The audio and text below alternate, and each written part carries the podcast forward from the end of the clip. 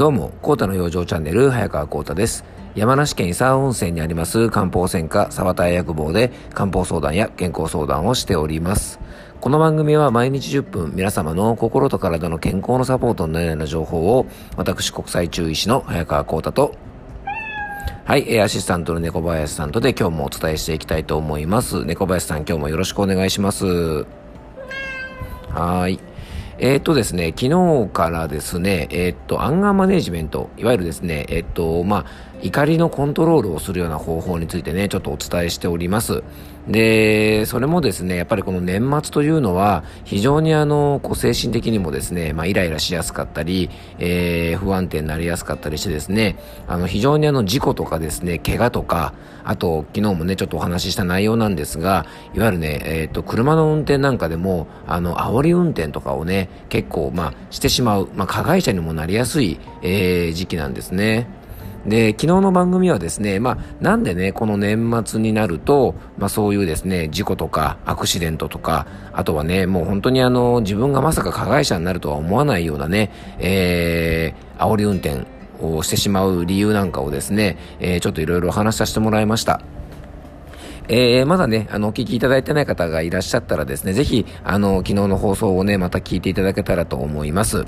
で、僕はですね、えっと、いつもいろんな病気とか、えー、不調のね、お話をするときに、えー、まあ、原因の話を必ずします。で、例えばね、今回もアンガーマネジメントというですね、えー、怒りのコントロールについての、えっ、と、お話なんですが、えー、まあ、単純にね、こういうことをすると怒りのコントロールをしやすいですよとか、えー、その時のね、感情に流されずに、えー、自分の気持ちをね、うまくコントロールできますよっていうお話をするのは、あの、とても簡単だと思いますし、非常に、あの、それはそれでいいんですが、でもやっぱりね、なんでそういう状態になっちゃうのかっていうね、あの、原因を知ることで、やっぱり対策をするときにですね、より、あの、気持ちも入ると思いますし、納得もいくんじゃないかなと思ってます。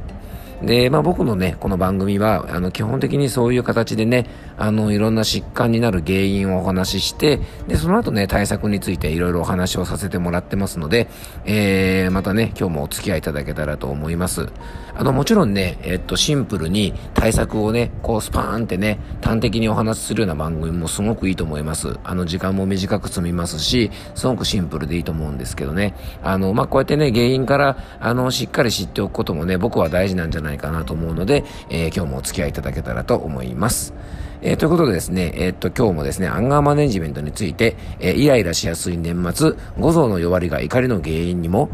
えー、漢方的アンガーマネジメント法その2というテーマで今日はお届けしていきたいと思います。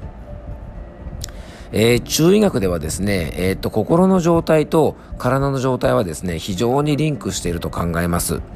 で、中医学ではですね、えー、この怒りのコントロール、ね、イライラしたりとかする時の怒りのコントロールをしてくれるのが、肝というですね、五臓の一つだと考えます。えー、疲労とか、ストレスとか、睡眠不足とか、食事の不節制とかで、このですね、五臓の中の一つ、肝が弱るとですね、このバランスが崩れてしまい、肝陽上行なんて言ってですね、えー、イライラしたりとか、怒りっぽくなる傾向が出てきてしまいます。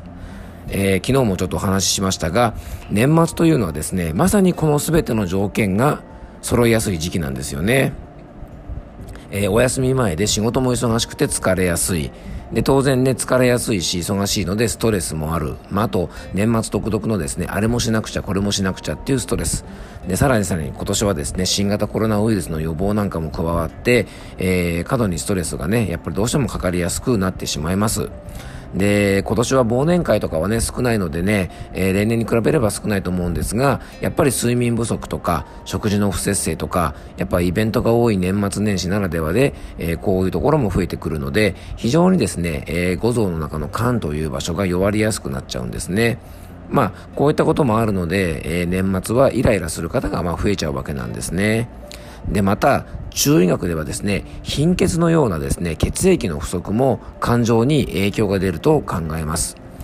中医学ではですね、神秘良虚なんて言い方するんですが、胃腸の働きが弱くてですね、食べたものから元気とか血液がしっかり作れなくて、まあ、それがですね、いわゆる心ですね、ハートですね、心。うん。えー、漢方ではですね、この心というのは、心臓の働きと、あとまあ心の働き、まあ、要は精神的な働きと、両方のニュアンスを含んでるんですね。で、ここのですね、心、心にですね、しっかりとこの血液、元気が届かないと、まあ、考えすぎたりとかですね、緊張しやすくなったりとか、えー、心の状態も不安定になるんですね。で、気がつくとですね、脳にしっかり血液もいかなくなって、忘れっぽくなったり、ストレスを感じやすくなったりしますので、えー、最近ですね、車に乗ると妙にイライラするとか、そわそわするとか、イライラして注意力が散漫になるなんていう方はですね、まあそういう体の弱り、今言った神秘良虚とかですね、寛容上皇なんて言われてるような、まあそういう心とか体の弱りのサインかもしれませんので、注意が必要です。で、中医学ではですね、ちなみに、肝という場所が怒りと繋がっているようにですね、肝、心、脾、肺、腎というですね、5つ、まあ、五臓というものがあるんですが、この5つのね、えっと、五臓と、えー、5つの感情というのが繋がってると考えるんですね。怒りとか喜びとかね、思い煩う、悲しみとか恐怖とか、そういったものがですね、すべて内臓の働き五臓と繋がっているというふうに、えー、言われていますので、日頃からね、何かね、体の不調を感じている方で、えー、不眠とかね、イライラとかくよくよとかですね、いろんな気分的な不調を感じじる方は、ぜひね、自分の体の内側をちょっと確認してみてですね、お体全体のケアをしてみるといいと思います。で、今回の、ね、テーマの一つにもなっている煽り運転なんですが、車の運転中はですね、ただでさえ慣れていても、体に力が入ってですね、自律神経の中の交感神経というのが過敏になって、えー、攻撃的になりやすくなります。で、特にですね、男性は、もともと狩りをする性質、まあ、餌取り気質というものがありますので、女性に比べるとですね、圧倒的に攻撃的になりやすい傾向があります。まあ、ここはですね、えっと、性差別というかですね、性差をね、あの、性によって少し差があるとこなんですが、まあ、これは別にね、あの、性的にどうこうではなくて、まあ、そういう傾向が、まあ、動物学的にありますよということなんですね。なので、えー、そういうですね、普段から車に乗るとですね、表変しやすい方、ね、そういう傾向のある方は、普段からいろいろ我慢しすぎてですね、ストレスを溜めすぎないように、えー、ぜひ注意してほしいと思います。えー、そんな心理状態はですね、体調の不良の一つとして、まあ、早めにですね、漢方で体をケアしたり、えー、お医者様に相談するなどして、えー、体調から整えていくことをお勧めします。で、ここからはですね、いよいよ中医学的な考えも混ぜ合わせた、まあ、漢方的ですね、アンガーマネジメント法というのをちょっとご紹介したいと思います。え最初はシンプルですが、あの、中医学でもですね、非常にあの、呼吸というものを大事にします。深呼吸というのはですね、まあ、あのー、自律神経のことを考えてもですね、副交感神経といって気持ちを落ち着かせる方の神経を優位にさせてくれますので、えー、まずはですね、ちょっとした信号待ちの時とか、仕事の合間とかにゆっくり深呼吸をすることは大事です。で、車に乗るときはもちろんなんですが、毎日の生活の中で、特に年末年始のような忙しいときはですね、できるだけ時間にゆとりを持って生活できるゆっくりのリズムで生活できるようにしましょう。焦らない環境づくりが大事です。でね、車の中とかですね、あと普段聴く音楽なんかも、こういうですね、イライラしやすい時期というのは、気分を高揚させるようなですね、激しい音楽ではなくて、できるだけちょっとゆっくりとしたね、あの、スローペースの音楽なんかで、イライラをですね、助長しないように、興奮しすぎないようにする工夫も大事です。あとはね、噛むことというのは、えー、実はセロトニンの活性化にもつながって、自律神経のバランスを整えてくれますから、まあよくね、ガムを噛んでリラックスなんていうのはですね、あながち嘘ではなくてですね、えー、よく噛むことによって、えー、リラックスすることもできます。で、車の中とかね、えっと、まあ、密室とかはですね、えー、まあ、密を回避する。ね、今、まあ、新型コロナの予防で密を回避なんて言われてますが、それだけじゃなくてですね、えー、密集されてるとことかですね、密室は、新鮮な空気が不足しやすくて、酸欠になりやすいです。なので、定期的に新鮮な空気を取り入れて、最初に紹介した深呼吸をするなんてことはですね、実は、えー、心の状態を安定させるためにも非常にいいので、えー、そんなこともぜひしてみていただきたいと思います。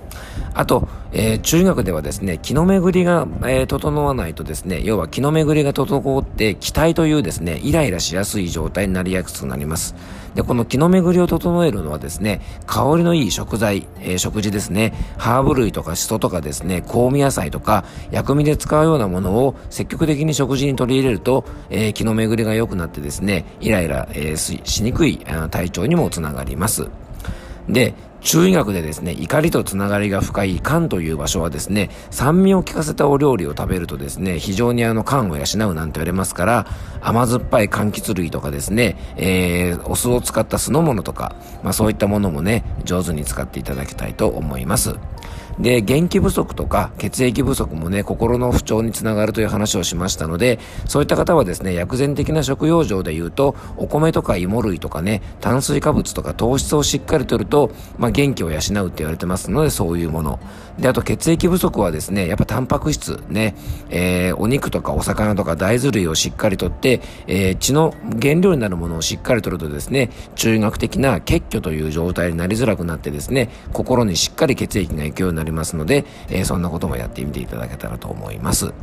で、最後にですね、やっぱりイライラしやすい時ってどうしても気ぜわしくなりますので、運転はもちろんですが、喋ること、食べること、体の動き、歩き方、まあそういうですね、いろんな体の動きとか自分の行動をですね、すべてゆっくりっていうことを意識してやられるとですね、えー、こういうアンガーマネジメントにつながるんじゃないかなというふうに思います。えー、前回とですね、今回2回に分けてアンガーマネジメント、怒りのコントロールについて、えー、お話しさせていただきました。